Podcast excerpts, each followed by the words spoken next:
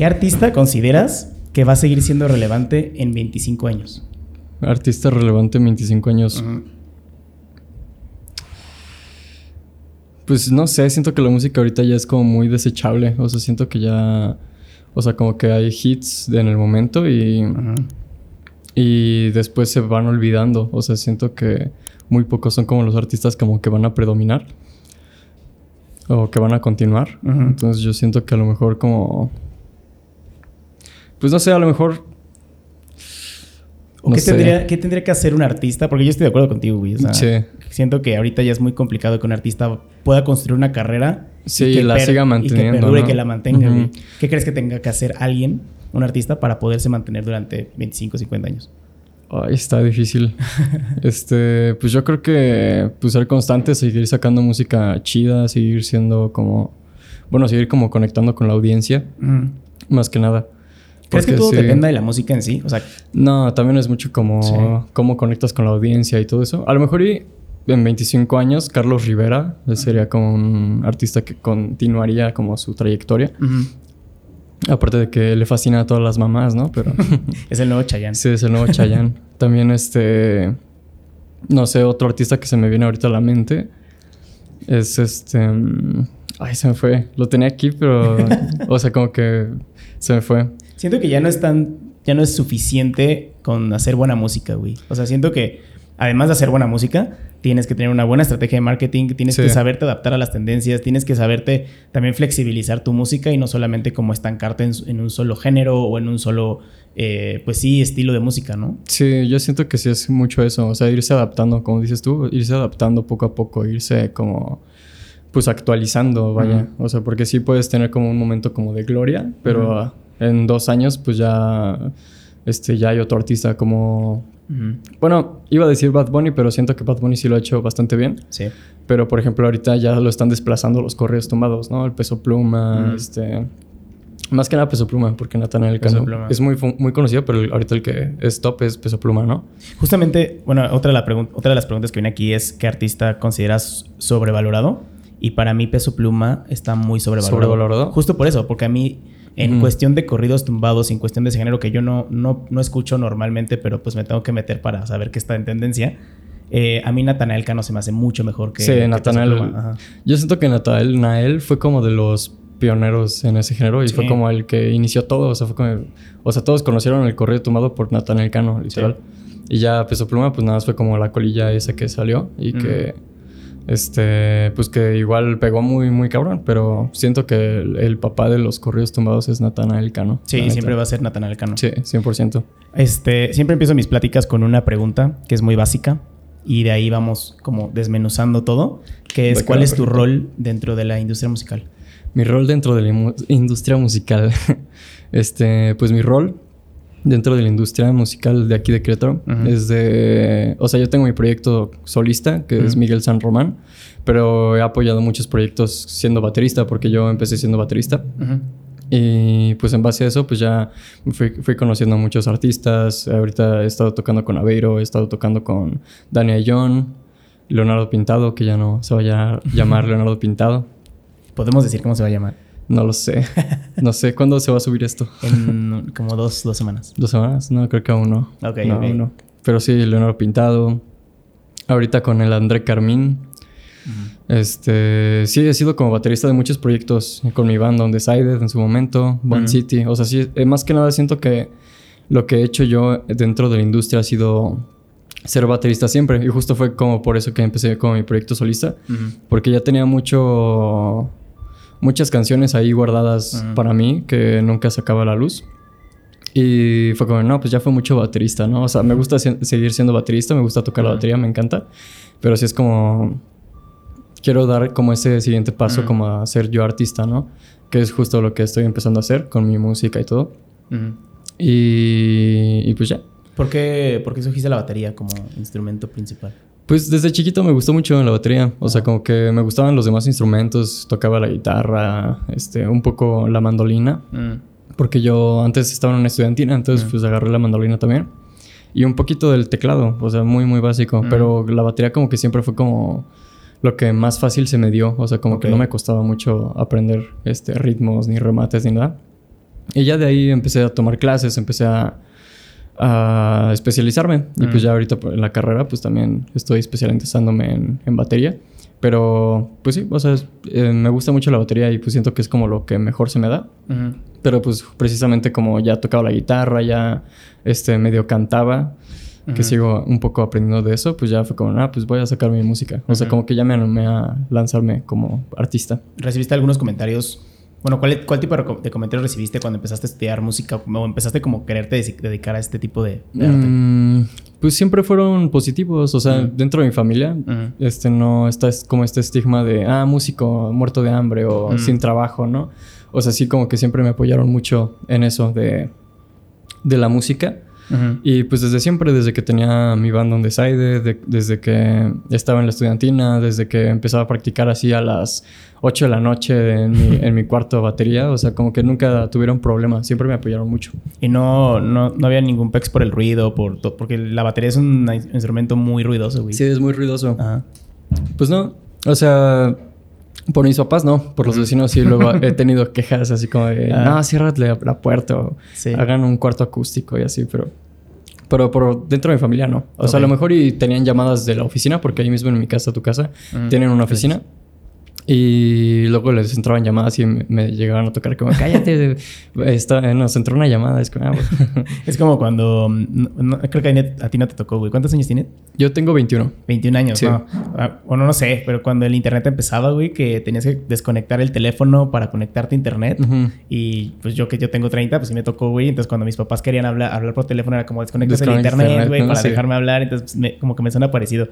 Háblame de tu etapa de en Undecided, güey. En Undecided. ¿Cómo empezó la banda? ¿Cómo fue cuando, o sea, que te llamaron? O pues, bueno, ¿cómo, empezó? Pues Undecided fue un proyecto muy bonito.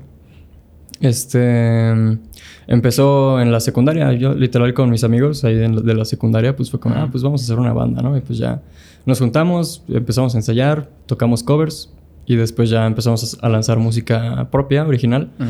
Y pues ya, o sea, ya este, continuamos nuestra carrera y ya pues al final pues ya decidimos como de que no, pues ya.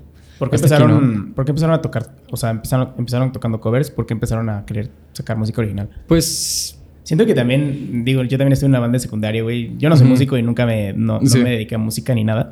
Pero sí tuve mi banda y tocábamos covers y era como lo más fácil, ¿no? Sí, sí, sí. ¿Por qué, sal, por qué sacar, salirte de esa zona de confort, güey, de tocar covers a sacar la, la música original? Pues la neta, no recuerdo bien cómo fue ese cambio. O sea, em, estábamos tocando covers y de la nada fue como, ah, pues, este Pato, el guitarrista, eh, inició tocando un riff y fue como, ah, pues está chido. Y ya como que de ahí, literal, estábamos jugando Years of Wars y nos bajamos a donde ensayábamos y empezamos a componer. Y ya de ahí empezó todo, literal, de un riff de guitarra jugando Years of Wars.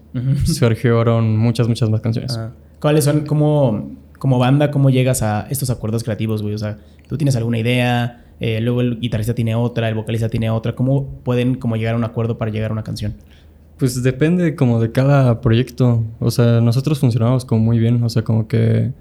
O sea... Este, el Mau hacía un riff de guitarra, les, echaba una... La estructura y ya después como que todos lo, lo, ensamblábamos todo. Entonces, pues sí. O sea, era como muy fácil trabajar este, esa parte como creativa. Pero pues sí, o sea, de, cada quien, o sea, cada quien sacaba como una idea y a partir de ahí iban construyendo. Sí, o sea, sí, o sea, casi siempre era como de Mau llegaba con una idea en la guitarra y pues ya, este, entre todos la armábamos, o sea, era como, ah, pues meto esto en la batería, Oliver en el bajo, Pato en la guitarra metía como otros arreglitos y así. Sí, pero pues sí, siento que la parte de como creativa de cada persona como que es diferente. O sea, igual como que dentro de una banda es como muy difícil como encajar ideas. Por ejemplo, ahorita que he estado trabajando con Van City, este, em, ah, luego sí aporto ideas como creativas y así, pero ellos ya tienen casi todo armado y nada más como, ah, pues hay que meterle un break aquí, pa, pa. entonces pues es como, pues también con Van City siento que me ha funcionado mucho como, bueno, he funcionado muy bien dentro de, la, de Van City, aunque pues no soy parte de Van City, solo soy músico. Y pues ya, o sea, siento que es como dependiendo de cada proyecto. Esta parte también es interesante, güey. O sea, tocas con Van City, estás con Leo, estás con Aveiro, como músico como de apoyo, digamos, ¿no? O sea, no, no, no, eres, no es tu proyecto como tal, pero de alguna forma también tienes que hacerlo tuyo como para que pueda funcionar Ajá, la banda, exacto. Sí tienes como que fluir con ellos, o sea, porque si no, no suena, literal. Sí es como mucho eso. ¿Cómo te has sentido también en ese sentido, güey? O sea, de que pues, tienes que llegar a una banda que no es tuya, que de repente quieres aportar ideas creativas, pero sabes que tienes que tener un límite. Sí, pues siento que es más como... Pues sí, depende de cada proyecto. Por ejemplo, con Aveiro, o sea, es como, o sea, ya tiene las rolas, ya literal nos manda todo lo que tiene y ya es como, ah, pues a sacarla. Este, lo chido de Aveiro es que puedes meterle muchas cosas, o sea, si, si le metes como de tu propia sopa, pues sí, es como, ah, pues chido, chido. Y obviamente si no le gusta algo, pues te dice como, ah, pues eso mejor, hazlo diferente, ¿no? O cosas así. Con Van City igual, o sea, como que ellos sí son más como de que sea como la canción y ya si le quieres meter algo que quede bien, mételo. Y pues ya, o sea, como pues sí, o sea, yo la verdad siento que soy mucho de irle metiendo cosas de mi, mías, o sea, como mi esencia en la batería y todo eso. Si lo ves desde abajo del escenario, desde fuera de, del escenario, ves al baterista como alguien que está detrás, ¿no? Y que no resalta mucho porque pues está, está en la última fila, ¿no? Sí, sí, sí. ¿Alguna vez sentiste como que necesitabas sacar algo de ti y no podías por estar en la batería y eso resultó en tu proyecto? Pues no como tal, o, sea, yo, de esto? O sea, yo siempre, cuando he tocado la batería, siempre me he explayado mucho, o sea, siempre muevo la cabeza, siempre me, o sea, en medio show me echo un vaso con agua y empiezo a tocar. O sea, sí, yo sí siento que yo sí, como baterista, sí resalto mucho, y sí me lo han dicho mucho, este, me han hecho mucho ese comentario de que, no, es que tú resaltas muchísimo porque cómo sientes la música, cómo cómo te mueves, cómo, cómo sientes la música, vaya.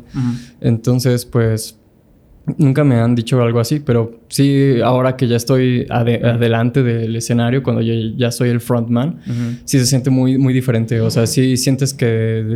O sea, si antes sentía que destacaba, ahora siento que es como, wow, o sea, siento que todos me están viendo así. Sí, es como un, un, cambio muy, muy drástico. Pero, pues la neta lo disfruto mucho. La neta sí lo he estado gozando mucho. ¿No, te abruma de repente, güey? O sea, de pasar como del backman o de la parte de atrás al frontman. No mucho, o sea, mm. lo que me cuesta más es como hablar con el público, platicar. O sea, ya en los últimos shows ya no, pero en los primeros shows que di, así como Miguel San Román, sí me costó un poquito. Era como, ah, estaba bien nervioso, estaba temblando ahí. Sí. Y era como, no, pues este, sigue la siguiente canción. Pero ahora sí ya ah, cuento un poco la historia detrás de la canción, conecto más con el público, este, ya hago como, este, ¿cómo se dice? O sea, los pongo, los coordino para hacer coritos y todo. Y siento que ya me, me, puedo expresar más. O sea, sí siento que puedo expresarme más. Porque antes, pues era como en la batería, pues estaba atrás y era como, ah, pues este, no puedo hablar, no tengo un micrófono para hablar. O, este, estuvo raro esto. sí, güey. Esa, parte se me hace interesante, güey, porque siento que como músico muchas veces, y te lo digo desde afuera porque yo no soy músico, ¿no? Sí. Este, como que estamos muy, bueno, están muy enfocados en su música, ¿no? Y de pararse y cantar y casi casi escupir las canciones y ya, ¿no? Pero eso que dices se me hace muy, muy cool porque es cómo preparas un show, ¿no? Cómo interactúas con el público, qué vas a decir entre canción y canción. ¿Qué, te ha servido a ti, güey, para ir como fortaleciendo esta parte? Ay, es que a mí sí, yo sí me lo saco de la manga en el mero momento. O sea, como que no me gusta tanto planificar. O sea, sí, obviamente, por ejemplo, ahora que hice los coros, fue como, ah, pues en esta canción tengo que hacer los coros. Pero justo en el show, este, en el setlist, me equivoqué de canción. Lo iba a tocar una antes. Y fue como, no, pues esta canción sigue, este, se la dedico a mi compa, que fue un amigo muy querido que se llama Oscar. Este, me dijo como, no, dedícame esta canción, dedícame esta canción. Y pues ya fue como, ah, pues te la dedico. Y ya siento así como atrás que me dicen, oye, es la siguiente. Y yo como, ah, sí, cierto, ya no me acordaba. Y ya fue como, bueno, ya no. Este, ya después, pues, eh, como que me lo saqué de la, de la manga en el momento. O sea, lo de los coros fue con, o sea, si lo hubiera tocado, si me hubieran dicho, lo hubiera tocado sin los coros. O sea, nada más como que estructuro un poco el setlist y digo como, no, pues aquí empieza de tal manera y así. ¿Las canciones las escribes pensando en el show? no. no, no, no. Las canciones yo sí las hago muy... Son muy íntimas mis canciones. O sea, la neta, si no... Si no hubiera pasado como lo de Undecided, de que pues nos separamos y todo, yo siento que a lo mejor y no hubiera sacado mi música. Porque como que yo estaba muy concentrado en, mi en la banda, que era como, no, pues mis músicas son para mí. O sea, y pues la verdad no no... ¿Cómo se dice? No. Cuando escribo una canción no la pienso así como, no, pues la va a corear Mm. millones de personas, la va a corear miles de personas en el show. No, o sea, siento que mi música es más como propia, es como más íntima. O sea, las escribo de mí para mí. Ok. La neta. Eh, ¿Cómo te sentiste cuando, cuando terminó Undecided, güey? Pues estuvo triste, pero. Ah. Porque pues es como. Pues llevas tocando muchos años con la misma gente y pues los aprecias, los quieres. Y pues ya tomar esa decisión, pues sí fue como un poco difícil. Ujú. Fue como, ah, pues chale, ni modo. O sea, sí, como que tenemos mucho potencial y pues ya, ni ¿Por, modo, qué, ya. ¿Por qué se tomó la decisión? Mm, pues fueron varios asuntillos que mejor no tocamos. Ok, ok. Sí. Pero en general, como desacuerdos de la banda, Sí, y pues sí. que ca- cada quien quería tomar su camino distinto. sí, ándale. Sí, más que nada es eso. O sea, como que cada quien se... Que, pues quería hacer cosas diferentes. ¿Y mm, en qué momento ya querías sacar tu, tu proyecto? O sea, ¿fue durante Undecided, después de Undecided, en ese inter en que se estaban separando? ¿En qué momento dijiste, quiero sacar mi proyecto musical? Mm, pues mi proyecto lo quise sacar ya desde antes de Undecided. O sea, yo ya estábamos... Ya teníamos mucha música arriba. Y fue como, no, pues tengo ganas de... O sea, yo ya tenía mis canciones. Ya tenía como unas 6, 7 canciones. Mm. Y fue que no, pues me gustan mucho, pues a lo mejor y le voy a dar una oportunidad. Y justo fue cuando empecé, bueno, fui a grabar eh, con Leo. Grabamos dos, la neta no, como que no sentía que era mi sonido aún, o sea, como que no sentía como que ya era mi esencia. O sea, sí me gustaba la producción, sí me gustó cómo quedaron, pero fue con, no, no, la neta siento que esto no es lo que quiero en este momento. Y ya justo cuando terminó Undecided, pues fue con, no, pues vamos a darle otra oportunidad a, a mi proyecto. Y pues ya fue cuando este, empecé a grabar y fue cuando me di cuenta como de que ya yo ya sabía qué quería en, en cuestión auditiva. Yo ya sabía cómo quería sonar. Entonces pues ya, pues ahí fue cuando dije, no, pues ya, vamos a lanzar mi proyecto. Hay una tendencia que yo noto mucho, eh, sobre todo en la música actual, güey, que ya no hay bandas. Son puros proyectos solistas. Sí, ya, sí, ya- sí. ya casi no noto. Digo, es- estoy hablando de bandas emergentes, ¿no? Obviamente Sí, las bandas sí. que ya están posicionadas, pues ya están posicionadas. Pero las ya no se hacen nuevas bandas, güey. No, o sea, no tienes como, como miedo. Bueno, durante Undecided, como que no notaste eso y por eso, o sea, ¿por qué no unirte a otra banda, pues? Pues, ¿O por qué no crear otra banda? pues ya no tenía ganas de banda. es que sí es muy difícil, o sea, ponerte a coordinar cuestiones creativas, cuestiones de itinerarios y todo eso con más personas, pues la neta no, no está... A mí ya no me late eso tanto. O sea, en cuestión más que nada como de... Pues sí, o sea, en cuestión como de, no, pues hay que hacer esto, hay que hacer esto y uno opina diferente. Es como, no, pues mejor, pues ya... Yo siento que es mucho más fácil ser solista, aunque es más caro, porque pues nada más pagas uno y Sí. no te lo divides. Pero siento que está más chido así porque pues tú tienes el control completo de, de tu proyecto, ¿no? O sea, puedes hacer lo que quieras. Obviamente sí tiene que haber gente detrás, por ejemplo, este diseño de imagen y todo eso. Bueno, yo en mi caso sí, sí voy de la mano porque quiero hacer un álbum este, con una diseñadora de imagen. Entonces sí es como, no, pues quiero hacer esto. Mm. Ella me dice como, no, pues estaría más chido si hicieras esto. O sea, sí, obviamente no solo eres tú, pero Mm. sí es mucho más fácil como tomar las decisiones, Mm. la neta. ¿Cómo, cu- ¿Cuáles aprendizajes crees que son los más valiosos de haber estado en una banda y que los puedes aplicar ya ahorita en tu proyecto solista? Pues todo, la verdad. O sea, en cuestión de, de shows, pues ya es como, no, pues ya tengo callo haciendo shows. O sea, ya puedo hacer shows. Este, como, pues dar un show. O sea, que ya no te gane el nervio así como de, no, me estoy pasmado, no puedo tocar. O sea, ya es como las tablas que tienes. O sea, como Ujú. de, no, pues este, este, me equivoqué de sección. Pues ya saber cómo recuperarlo, ¿no? O sea, Ujú. seguir con el show. Siento que eso es como lo, más, lo que más he aprendido. O sea, en, eso, en esos años. O sea, Ajá. poder manejar un show. Ajá, poder manejar un show. Este, también, Ujú. pues, cómo funciona, pues, la industria, vaya. O sea, Sí. ¿Pero cuánto, cuánto tiempo estuviste con ¿Cuánto tiempo duró Undecided? ¿Seis años? como seis años. Órale, Ajá. sí es bastante. Sí fueron muchos años. ¿Cuáles, fueron, ¿Cuáles crees que sean las ventajas y desventajas de... Ahorita que ya estás como un proyecto solista, güey, como Miguel Sarromán, ¿cuáles crees que sean las ventajas y desventajas de ser independiente? Y solista, además. Pues, desventajas hay muchas, pero Ajá. ventajas, pues, lanzas tu música, conectas con, la, con, la, con el público, con la audiencia.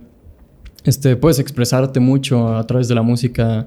Por ejemplo, yo eh, la- mi música la hago más como catarsis. O sea, para mí es como de... Tengo este sentimiento, no... Yo no soy muy bueno hablando de mis sentimientos. Entonces, pues los plasmo en- dentro de una canción. O sea, hablo de, de una en la canción sobre cómo me siento, mis vivencias que estoy viviendo en ese momento y cosas así, ¿no? Eso es lo que más me gusta de... O bueno, es la mayor ventaja que yo siento, que puedes transmitir mucho con música. ¿Crees que los artistas... Es que yo noto esto muy común, pero bueno, tú desde la parte de artista, ¿crees que el artista le cuesta mucho em, expresar sus sentimientos así tal cual como en una plática y de alguna forma tiene que expresarlos a través de su arte? Yo creo que sí. O sea, yo sí he conocido muchas personas que como que se guardan mucho y hacen música muy, muy chida. Entonces yo, yo siento que sí. O sea, siento que es como un escape. O sea, como todo. O sea, como pues los deportistas, pues a lo mejor y... O sea, yo siento que sí es muy bueno hablar de los sentimientos y de cómo, cómo estás.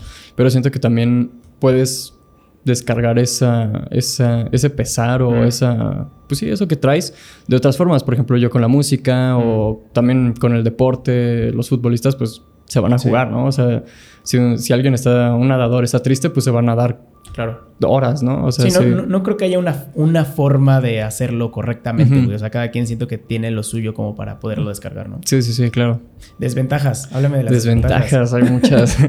pues es muy caro, o sea, mantener un proyecto, porque, por ejemplo, ahora, ahora, que lo estoy viviendo, pues tienes que pagar, este, le tienes que pagar a tus músicos, tienes que pagar el estudio tú solito, sesiones de fotos tú solito. O sea, más que nada el dinero, porque es muy caro. O sea, ahora en que saqué reciprocidad, pues sí es como de, no, pues sí es pagar la diseñadora moda, eh, el, el fotógrafo, el videógrafo, el estudio, la ropa, ese, si vas a tocar en vivo, músicos, este, los viáticos de los músicos, eh, todo, o sea, sí tienes que pagar todo ahí, sí es, sí es una lana. ¿Y por qué, por qué haces lo que haces, güey? O sea, ¿por qué a pesar de que sea muy caro? Y te lo digo porque, o sea, si ves el, el estudio del podcast, güey, o sea, tengo luces, tengo cámaras, tengo micrófonos, eh, y una vez estaba platicando con un amigo y me decía, güey, o sea, es un gasto estúpido, ¿no? O sea, si lo pones y, te lo pones a ver fríamente, sí, es, como un, gasto, estúpido, güey. es como, ¿cuándo vas a recuperar esa lana?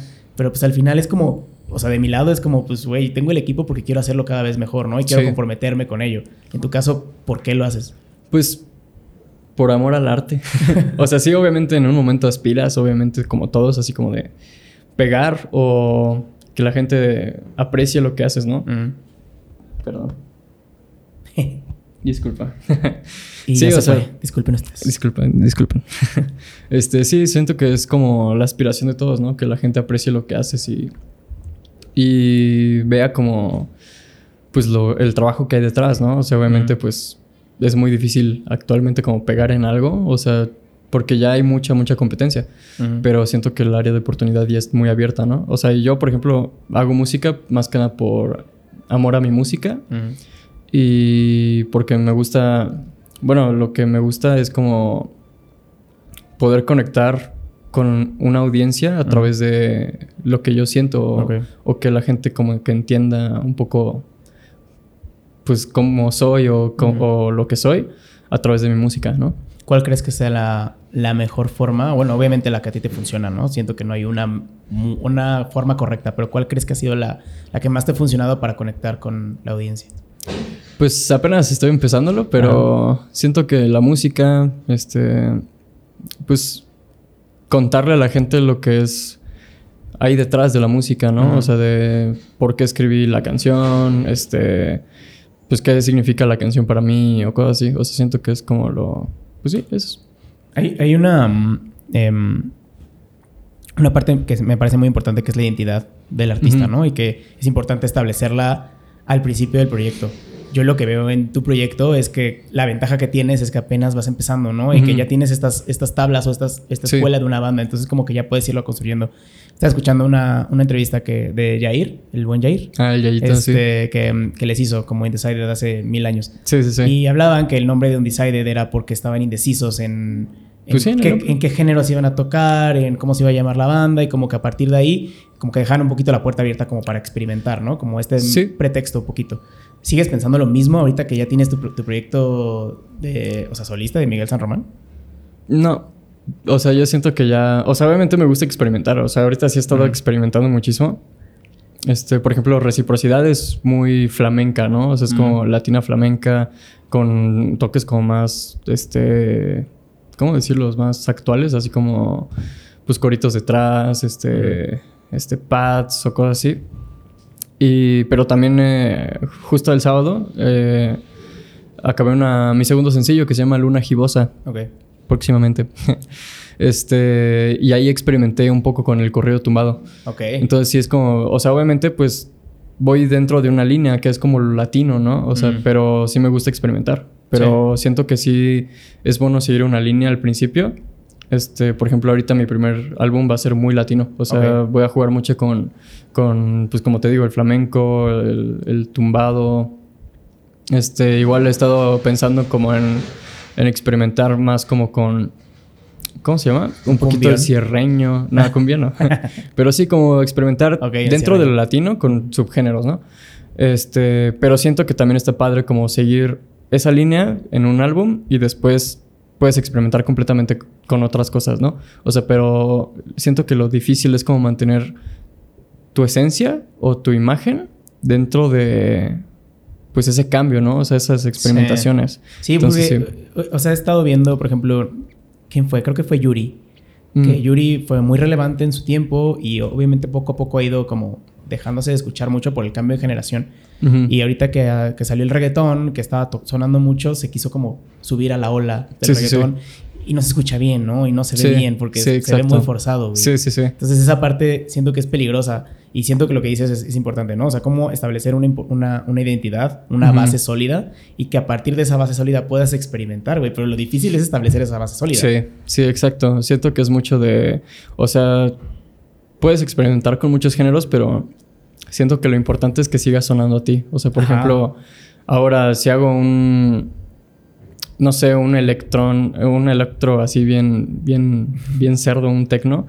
O sea, ¿cómo le voy a hacer para que sigas, se siga escuchando a Miguel San Román? ¿no? Sí, para ¿Qué que la gente hacer? diga, ¿no? Ajá. E- e- ese es Miguel San Román. Ajá, ¿no? ese es Miguel San Ajá. Román. Por ejemplo, lo que hizo Bad Bunny, o sea, de que él hacía reggaetón y hacía trap, y ahora estuvo experimentando con nuevos géneros, así como salsas, bachatas, o, o ahora con el, ¿cómo se llama? Grupo Frontera. Ahora que experimentó con, con ese, ese género, siento que lo ha hecho muy bien, o sea, porque pues sigues sabiendo como de, ah, pues ese es Bad Bunny, o sea, lo identificas luego, luego, ¿no? ¿Qué, qué es lo que identificas, güey? Yo siento que la voz de Bad Bunny es muy característica. Sí. O sea, siento que la voz de Bad Bunny es como, ah, pues es Bad Bunny, obviamente. Mm. Pero siento que también como que, no sé, siento que queda muy bien como con muchos géneros y siento que sí es como muy versátil su voz. Y como lo ha hecho, lo ha hecho muy bien. O sea, yo siento que desde mi punto de vista lo ha hecho muy bien Bad Bunny. En tu caso, que digo, entiendo que vas iniciando y apenas estás empezando a construir esta base, pero en tu caso, ¿por qué te gustaría que la gente te identificara? Mm, esa es una buena pregunta, ¿eh? Mm, pues no sé, yo creo que por... Es- sí, me, me dejaste en jaque, no sé. Es que digo, puede ser varias cosas, ¿no? Sí. O sea, por ejemplo, Bad Bunny, pues es la voz, La voz. pero ajá. también puede ser como la facilidad, como no sé, se me, se me ocurre Pitbull, güey. Como la Mm. facilidad para cantar con otros artistas. Sí, sí, sí. Como que siento que cada uno tiene su esencia y por eso te pregunto, güey. O sea, como, ¿hacia Sí. dónde ves este proyecto como para que la gente te pueda identificar? Y justamente así puedes conectar, ¿no? También. Sí. Pues no sé, o sea, siento que es algo que iré trabajando poco a poco porque sí es como muy difícil como crearse esa identidad, la neta. Sí, o sea, es algo que vas Sí. construyendo, obviamente. Sí, yo siento que más como por la música, o sea, como que... No sé, o sea, por ejemplo, los arreglos que meto, cosas así. O sea, como que siento que suenan mucho a mí, pero sí aplicarlo a otros géneros sí estaría como complicado. Por ejemplo, ahorita que mencionas eso, siento que, por ejemplo, ahorita no sé si ubicas una, una banda, un dueto que se llama Daniel Me Estás Matando. Uy, sí, obvio. Por ejemplo, el fit que hicieron con la banda Bastón, Ujú. que se sigue escuchando, o sea, experimentaron con rap, pero se, se sigue escuchando a, A ellos, Daniel ¿no? Me Estás Matando, Sí. ¿no? Que también Sí, la voz sí. de Daniel es... Sí, es muy característica, sí. Ajá.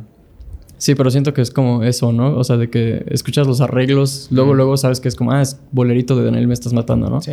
Siento que a lo mejor y también por ahí podría ir como mi... Sí, yo, Sí, yo siento que sí, güey. O sea, porque digo, la voz creo que viene por añadidura, ¿no? O sea, porque cada quien tenemos diferente voz. Entonces siento que si la gente te empieza a identificar por el arreglo o el tipo de guitarra que metes o lo que sea y después obviamente escucha la voz, pues vas a verlo, ¿no? Sí, va a sí, poder sí. conectar. Em, ¿Cuál crees que sea, bueno, cuál es tu proceso como para escribir? Me, me decías que, que es- es- son canciones muy personales, ¿no? De Ujú. cómo te sientes.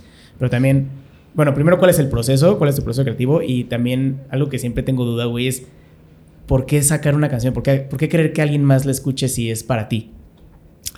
Pues mi proceso de escritura es como medio no sé, es muy diferente con canción con canción, ¿no?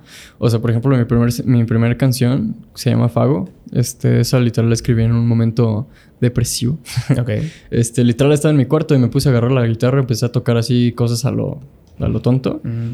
Y salió como, me gustó algo, como que toqué y fue como, ah, pues a ver, le seguí moviendo, le seguí tocando. Y fue como, ah, pues está chido, ¿no? Y, y pues ya de ahí surgió, ¿no? Poco a poco le fui metiendo letra y pues ya, o sea, como que esa canción como que salió muy rápido. O por ejemplo, luego toco algo en la guitarra que me gusta mucho y siento y le pongo melodía, lo grabo en notas de voz y lo dejo, o sea, como que lo dejo meses y ya después como que checo mis notas de voz y digo, no mames, esto estaba bien chido. Y ya lo continúo o luego lo pauso igual otra vez para refrescar mi, mi, mente y así. Es que justamente esa, esa, parte es una parte muy importante del proceso creativo, ¿no? Como que primero enfrascarte y resolver un poco el problema, pero poquito antes de resolverlo, alejarte. Ajá, alejarte para después verlo desde otra perspectiva, ¿no? O sea, como que sí, o sea, te vas como... ¿Cómo decirlo? Pues vas cambiando, o sea, todos los días vas cambiando un poco, ¿no? O sea, en la cuestión creativa, o sea, escuchas otro, otra canción, escuchas otro artista y es como, ah, pues me gusta eso, lo voy a aplicar ahora a mi canción, ¿no? O sea, es como, te vas refrescando, ¿no? En la parte de, de producción, Em, digo, me imagino que tienes una, una, pieza, una canción escrita con instrumento y voz. ¿Cómo llegas ya a la parte de producción, güey? O sea, ¿cómo escoges un productor? Este, ¿cómo, o sea, qué idea traes o, el productor es el que mete la idea? Pues... Para que suene como suena al final, obviamente, ¿no? Yo siento que si es mucho buscar un buen productor y que escuches el trabajo que ha hecho antes. Ok. Porque, o sea, puedes ir con el mejor productor de metal y tú queriendo hacer latino y no va a sonar chido. Obvio. O sea, si es como buscar un productor que escuche su música que ha hecho y digas como, ah, pues siento que es más o menos como lo que me gustaría a mí. O sea, siento que es como eso la forma de escoger a un productor. O sea, como escuchar lo que ha hecho y pues nutrirte de eso. O sea, como que, ah, pues eso lo puedo aplicar, eso lo puedo aplicar. Y ya sé que va a sonar bien porque lo hizo este güey. O en, tu caso, en tu caso, ¿cómo escogiste a, tus, escogiste a tus productores? Este pues ya desde hace mucho había escuchado. Bueno, a Leo lo conozco desde hace años, ¿no? O sea, eh, sé que es un chingón en lo que hace, sé que es muy bueno en todo lo que hace. Entonces, pues. Más que nada porque había escuchado la música que... Más que nada lo escogí por la música que escucha. Siento que siempre se está refrescando y se está refrescando. Y fue como, no, pues la neta siento que Leo lo va a hacer muy bien porque escucha más o menos como la música que a mí me interesa experimentar, escucha la música que a mí me gustaba antes, o sea, como que en cuestión de música, como que él se está, eh, pues sí, actualizando mucho, está refrescando su, su, parte creativa, escuchando nueva música.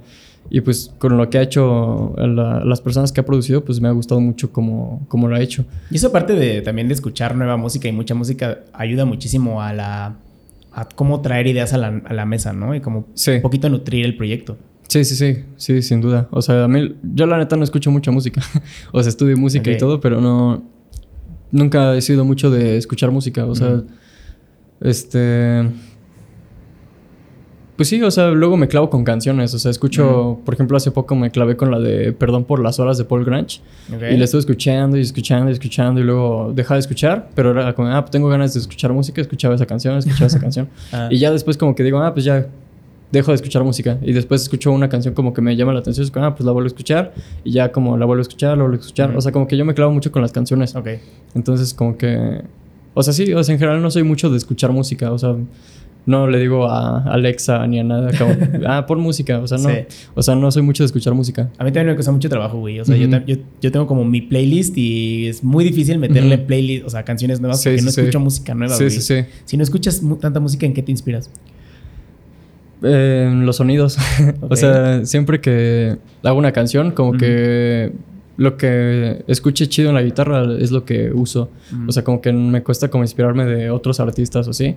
O sea, siento que la única persona de la que me he inspirado chido, chido es el André Carmín. O sea, porque igual me clavé con una canción y fue no mames, yo quiero hacer una canción así. O sea, quiero hacer una canción así de chida, ¿no? O sea, no, obviamente no fue, no, la canción que hice no terminó sonando nada eso. Mm. Pero sí fue como una inspiración. O sea, fue completamente diferente, pero fue como, no, pues quiero hacer una música tan chida como él, ¿no? Entonces, pues sí, o sea, siento que mi inspiración, André Carmen. Ok. Siento que el, el, proceso de... Bueno, los artistas siempre buscan que se complete el proceso de comunicación, ¿no? Que es, tengo un mensaje, lo lanzo y alguien lo escucha, ¿no? Em, en esta parte de lanzarlo, güey. O sea, ya, ya, lo, ya lo escribiste, ya lo produjiste, ya lo grabaste, ya tienes la pieza final. ¿Cuáles estrategias de promoción sigues, güey? Y, más en un mundo que está muy cabrón por redes sociales, que hay un chingo de cosas. ¿Cuáles, ¿Cuáles crees que funcionan mejor? Pues sigo descubriéndolo porque sí está, sí está difícil. O sea, sí tenía una, una estrategia, pero, o sea, sí funcionó muy chido. Pero sí está como muy competido ahorita. O sea, sí es muy difícil. Y sí es como ir este, viendo como qué hacer nuevo. O sea, como... Porque pues diario, diario, pues hay miles, miles de, de pues, cosas de contenido que están saliendo, ¿no? Entonces sí, o sea, sí es complicado. O sea, por ejemplo, con reciprocidad lo que hice fue literal, grabé el video, grabé todo, ya todo chido. Fue como, no, pues voy a, voy a subir un post, este este, una semana antes de que salga, ¿no? Mm. Porque siento que eso es como importante, ¿no? O sea, antes era como meses de anticipación para promocionar tu sencillo, ahora es como, ah, pues el mero día lance canción, ¿no? Siento que ya como todo es muy rápido, todo pues va cambiando muy rápido, o sea, las tendencias y todo, siento que es mejor como lanzarlo mmm, como de golpe, pero sí avisarlo un poco. Por ejemplo, ahorita lo que ha hecho Aveiro ha sido lanzar el mero día, o sea, el mero día anuncia su canción, el mero día la saca, ¿no? Y siento que eso es, algo que está funcionando mucho porque ya tenemos como esa inercia de TikTok, ¿no? De, de contenido rápido, rápido, rápido, 15 segundos de video. Siento que... Y esperarte una semana para que lances tu canción. Es como, ah, qué chido que vas a sacar tu canción. Te vas, ¿no? O sea, es como, no, todos la comparten. Por ejemplo, ahorita con reciprocidad me pasó eso. O sea, de que la lancé con una semana de anticipación. Hice un reel del de, video. Dos días antes 40 compartidas, muchas vistas, o sea, sí llegó como a 6000 vistas mi, mi, TikTok y mi Reel.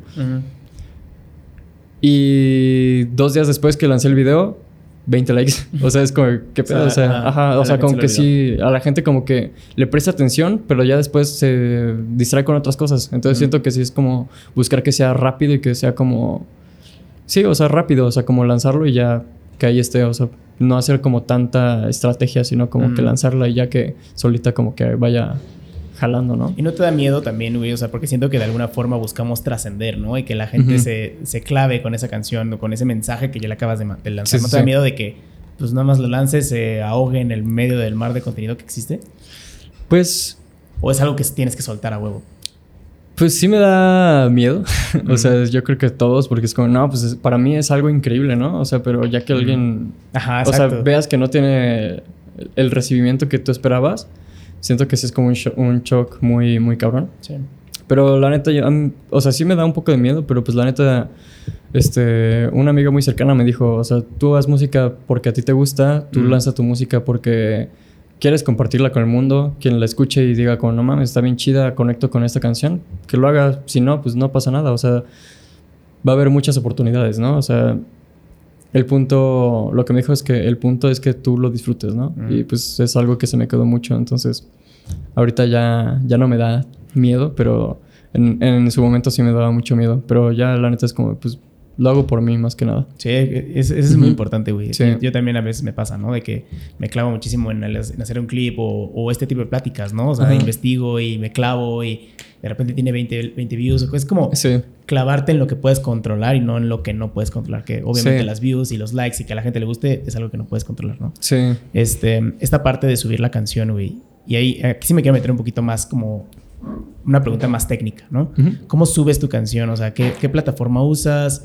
¿Cómo funciona, güey? O sea, ¿pagas? Eh, ¿En qué momento te recibes como las regalías de las escuchas? ¿Cómo funciona todo eso?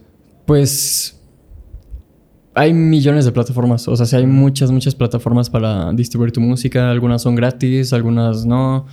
Yo, por ejemplo, uso OneRPM, que es gratis de por vida. O sea, tú subes tu música y ellos se quedan con el 15% de las regalías. Siento que es un buen trato, la neta. O sea, porque pues, de regalías nadie vive. O sea, seguramente tú ya con tus podcasts, ¿lo subes a Spotify? Sí.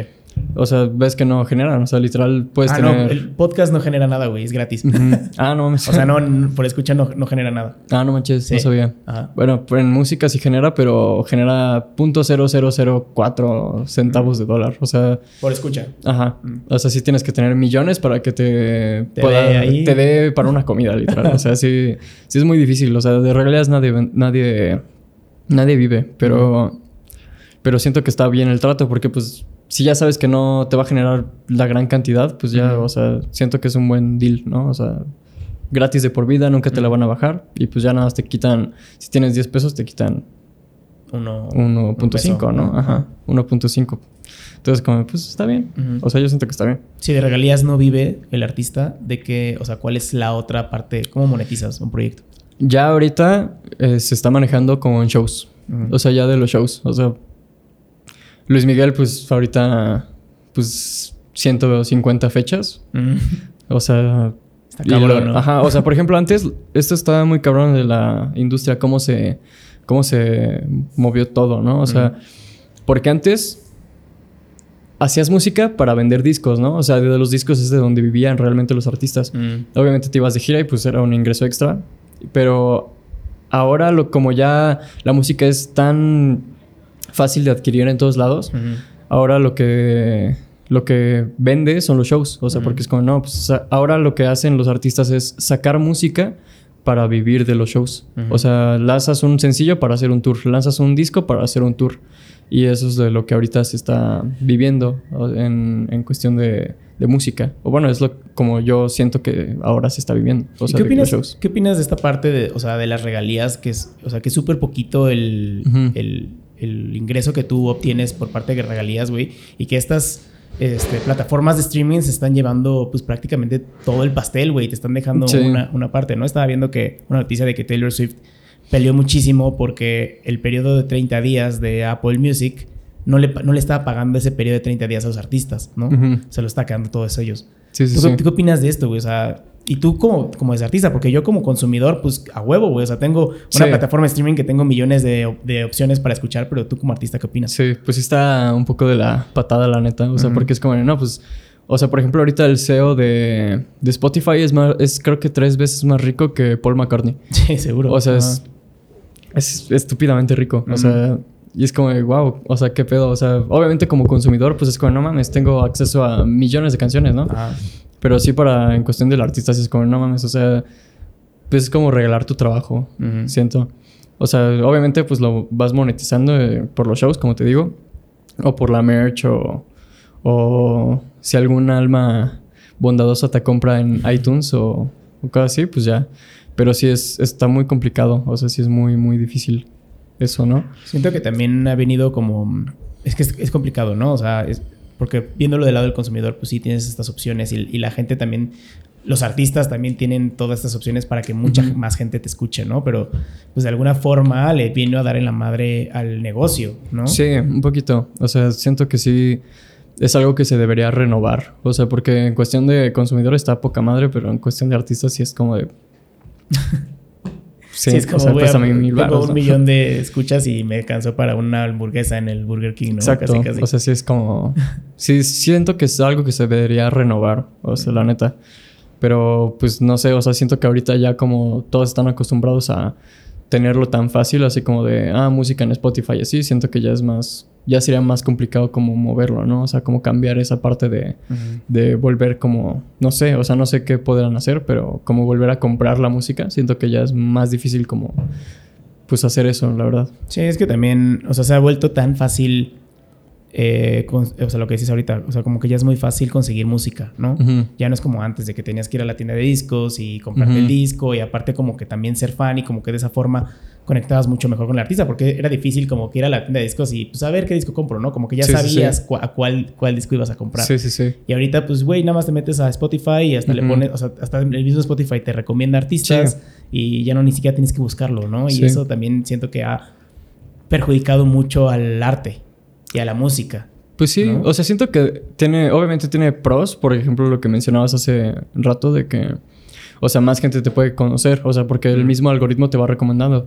Entonces siento que está bien por esa parte porque puedes llegar a más gente mucho más fácil. O sea, por ejemplo, antes tenías que ser, este, o sea, porque antes pues era como de, ¿qué disco me compro? El de, el de Luis Miguel, el de Juan Gabriel, ¿no? O sea, sí tienes, sí era más difícil como llegar a una audiencia en específico y ahorita siento que ya es más fácil llegar a, a tu objetivo, ¿no? O sea, como a la audiencia target, ¿no?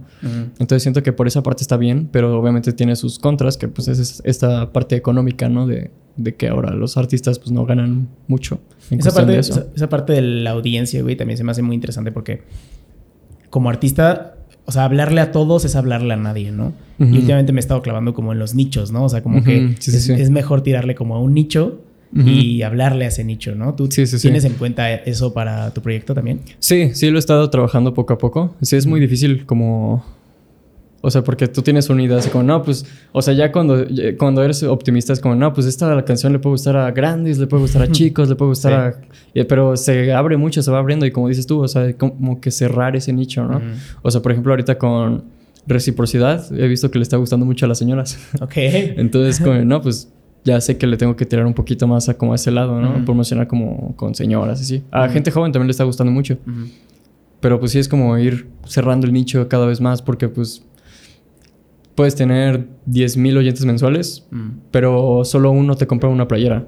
O sea, y siento que fans, fans chidos, o sea, puedes tener 100 y si los 100 te compran las playeras, pues ya ganaste. O sea, la neta siento mm. que sí es mucho eso de buscar como tu nicho, como dices tú. Mm, sí, justo, justo lo platicaba con Leo, ¿no? De la teoría de, los, de los 100 fans. O sea, de que si tú logras tener 100 fans, que esos 100 fans te vayan a comprar un, un ticket, una playera, pero que sean 100 tickets, 100 playeras, ya con eso puedes vivir, güey. No, vas a, no vas a vivir la gran vida, pero puedes vivir. Sí, puedes hacerlo, ¿no? O sea, y 100 fans no suena tan descabellado, ¿no? No, y eh, ajá, es, como dices, eso no suena tan descabellado, eso está bien. O sea, y pues ya son 100 personas, o sea, no acaban en tu casa, o sea, siento que sí está bien, o sea, ya tener como a 100 personas que te compren, o sea, la neta sí está muy chido, o sea, y pues es gente con la que realmente conectas, ¿no? Y es gente a la que realmente pues aprecia tu música y aprecia como el valor del trabajo que hay detrás, ¿no? Siento que eso está, está chido. Sí, como que tirarle a esos 100 fans, ¿no? Pero bueno, para conseguir esos 100 fans igual tienes que lanzarla para que la escuchen, no sé, 10 mil personas, para que de esos 10 mil se queden 100 y... Sí, exacto. Ir también como renovándote para que esos 100 también se sigan manteniendo. Sí, exacto. Sí, está... Voy a pasar a la, a la, última parte de la, de la plática, que son tres preguntas que le hago a todos mis invitados. La primera pregunta es si pudieras escribir una canción que sabes que todo el mundo va a escuchar, ¿de qué trataría? Si tuviera que escribir una canción que todo el mundo va a escuchar. Siento que... Pues no sé, o sea, es un tema complicado, pero siento que aprender a vivir la vida sin que la gente, bueno, sin el miedo de que la gente te juzgue o sin el miedo de que, ay, sí, pues sí, eso de que vivir sin miedo a que te juzguen y vivir para ti, no vivir para los demás. Ok, me gusta. ¿Qué mm, em, recursos, llámese libros, podcast, artículos, canciones, lo que sea, le recomendarías a alguien que está empezando un proyecto solista? Un proyecto solista. Oye, ahí sí no te puedo decir. ¿Qué te servido a ti? Primero, iridescentes podcasts. Gracias. Este. Es que yo no soy muy. Yo no consumo mucho pues, cosas en general. O sea, como que. Pues yo siento que como que nada más vivo y ya, o sea, pero no soy de leer libros. O luego sí veo videos y como, no, pues me interesa como cosas de ciencia o cosas así y me pongo a investigar. Y, dentro de pues esas cosas, pues agarro como temas que me llaman la atención, así como de. Pues sí, como de filosofar y cosas así. Pero pues no, como que no, no podría recomendar algo, la neta. O sea, porque no soy muy consumidor de pues de contenido y tampoco de pues de libros en general. O sea, sí, que también, también eso también puede ser una recomendación, ¿no? O sea, como que ponerle un poco de atención también lo que estás está a tu alrededor, ¿no? o sea, no necesariamente tiene que ser un video o un libro, pero puede ser, no sé, el pájaro que pasa, güey. y de repente clavarte y dices, ¿por qué vuelan los pájaros? Ajá, exacto, sí, sí, sí. Sí, también siento que es como... O sea, yo en vez de recomendar contenido, lo que podría recomendar es que hagan introspección. Mm. Mucho. O sea, a mí me gusta meditar. Entonces sí es como pensar y pensar pues en mí y pensar en, en, las personas que quiero y así. O sea, pero cómo nutrirme de todo eso, ¿no? O sea, siento que es como lo más importante. O sea, como que hacer introspección mucho. ¿Tienes alguna técnica de meditar. De meditación. o de introspección o Sí, este, esta técnica me la enseñó mi mamá porque es maestra de yoga y también ha tomado cursos de Chinin Chikun y todo eso. Es literal, pues sentarte así con una silla, poner los pies descalzos en el suelo y pues relajarte, o sea, como que respirar, hacer respiraciones y ir pensando y, bueno, más bien no pensar, o sea, como quedarte en blanco y ya como que pues sí, meditar. O sea, es que es complicado de explicar. Pero, pero sí, o sea, es como esa técnica, o sea, como que... Como que ir aclarando tu mente, como respirando. Ajá, como ir sacando todo y recibiendo mucho, ¿sabes? O sea, como de energía y así. Ok, qué chingón. La última pregunta, mi Mike, es ¿qué le enseñarías, qué canción le enseñarías a los extraterrestres cuando vengan a visitar? Ah, esa sí la he visto. Este, ¿qué canción? Ay, está difícil. Además de reciprocidad. Además de reciprocidad, sí. Además de reciprocidad. Yo creo que... Buena suerte de André Carmín. Ok. es que la neta me gusta mucho la música que hace el André Carmín. De hecho, vamos a hacer un fit. Eh, el sábado que te dije que terminamos Luna Gibosa va a ser colaboración con André Carmín. Qué chingón. Sí, va a estar bien chido. Quedó bien chido la canción, la neta. Qué chingón. La, vamos, la queremos escuchar. Sí, ya, próximamente. Mi Mike, Gracias por venir a platicar conmigo por casi una hora. Este, Muchas gracias a ti por, la invitación. Este, ¿Dónde te podemos encontrar? ¿Y em, qué te emociona para lo que resta del año? Pues me pueden encontrar en redes sociales como Mike San Román MX. Bueno, Mike San Román, guion bajo MX. En YouTube como Mike, eh, Miguel San Román. En plataformas Miguel San Román. Este, en todos lados como Miguel San Román. Y pues me emociona mucho el año porque en, ahorita en noviembre me voy a ir a Morelia a tocar. este, ya he tocado en Morelia antes, pero nunca he ido como, con proyecto solista, entonces me emociona mucho eso. También voy a tocar con Daniel John en el Teatro Metropolitano. En, Órale. Ajá, va a estar chido. Y pues shows y lanzar mi música. Lo que más me emociona es literal sacar mi música. O sea, mm. que la gente ya pueda escuchar todo el material que tengo y que pueda conectar con mi música. Entonces es lo que me emociona mucho. Pero pues muchas gracias por la invitación y por el espacio. Y pues nada, espero luego me vuelvas a invitar. Sí, claro, las puertas están abiertas. Siento que, digo, está, está padre ver este proyecto como lo vas empezando, güey, apenas vas empezando y cómo vas empezando a, formar estas bases. Sería interesante llama un poquito más adelante ver, cómo, cómo, lo has ido formando, güey, cómo si ya si sigues pensando lo mismo que hablamos ahorita o no, güey. Entonces, es muy valiosa para mí como también entenderlo, ¿no? O sea, cómo cómo hacer un proyecto en pleno 2023, güey, con tanto, tanto contenido, cómo poder ir formando estas bases. sí. Se me hace muy interesante. Sí, pues a ver cómo nos va. Esperemos que bien. Esperemos que bien, seguramente sí. mi Mike. Este, pues nada, vamos a dejar todo esto en las notas del episodio para que la gente vaya a escuchar lo que estás haciendo. Y nos vemos el siguiente lunes